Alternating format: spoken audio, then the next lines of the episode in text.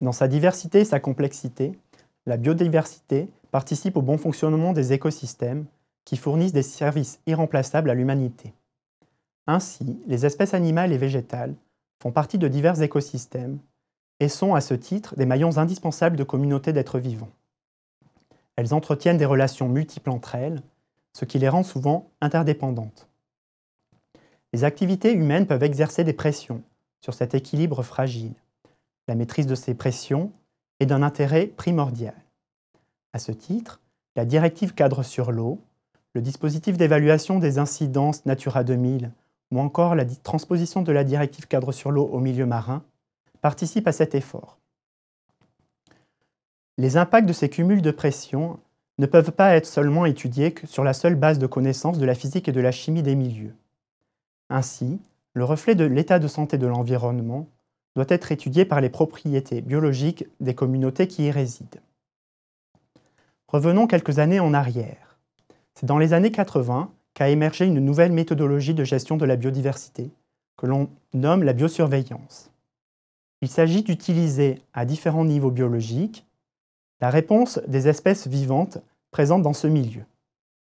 Ainsi, le suivi de l'état de l'environnement va se faire par l'utilisation des espèces biologiques, que l'on nommera des bioindicateurs.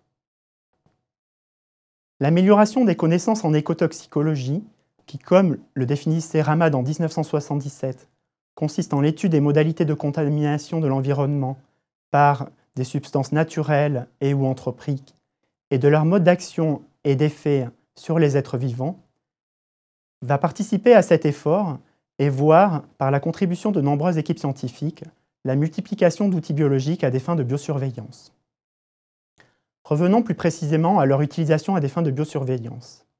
L'idée principale repose sur le fait d'utiliser la réponse biologique d'un être vivant face à l'altération de son milieu. En quoi consiste cette réponse biologique? Il s'agit d'un changement, mesurable et ou observable, qui va nous révéler une exposition présente et ou passée, ou encore un effet associé à cette présence.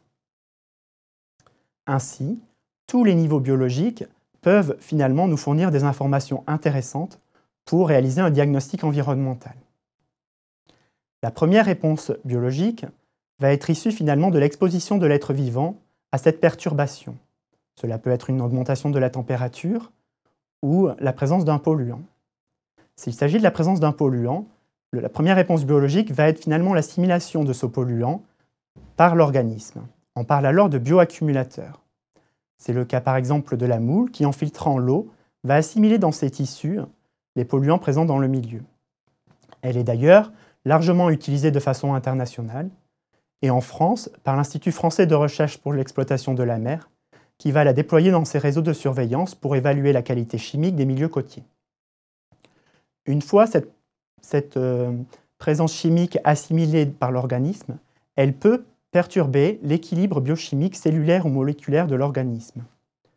On parle alors de biomarqueurs d'exposition et ou d'effet selon le seuil atteint.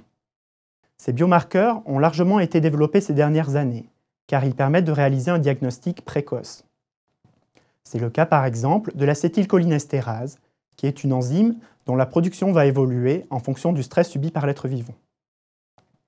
Si la perturbation est importante, il va être alors intéressant d'étudier le cycle biologique des organismes, que l'on nommera génériquement des bioindicateurs. Il s'agit alors d'évaluer la modification du comportement, de la reproduction, de la croissance ou de la survie d'un organisme identifié.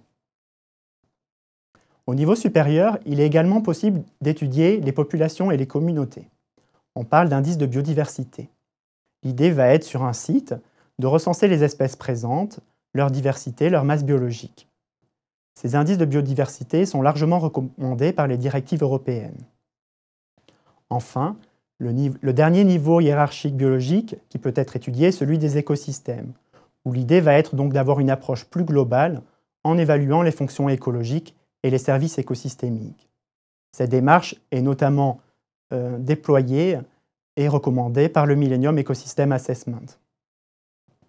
Au sein de nos centres de recherche, nous menons ce type d'études sur les outils biologiques afin de les développer, de les tester et de sélectionner les plus pertinents. Cette étape va ainsi permettre de les intégrer à des fins de gestion environnementale. Le fruit de ces recherches va ensuite permettre de concevoir des solutions innovantes auprès de différents utilisateurs, tels que les industriels, les collectivités publiques ou les agences de l'eau, qui vont à leur tour intégrer ces outils biologiques dans leur plan de surveillance et de gestion de la biodiversité.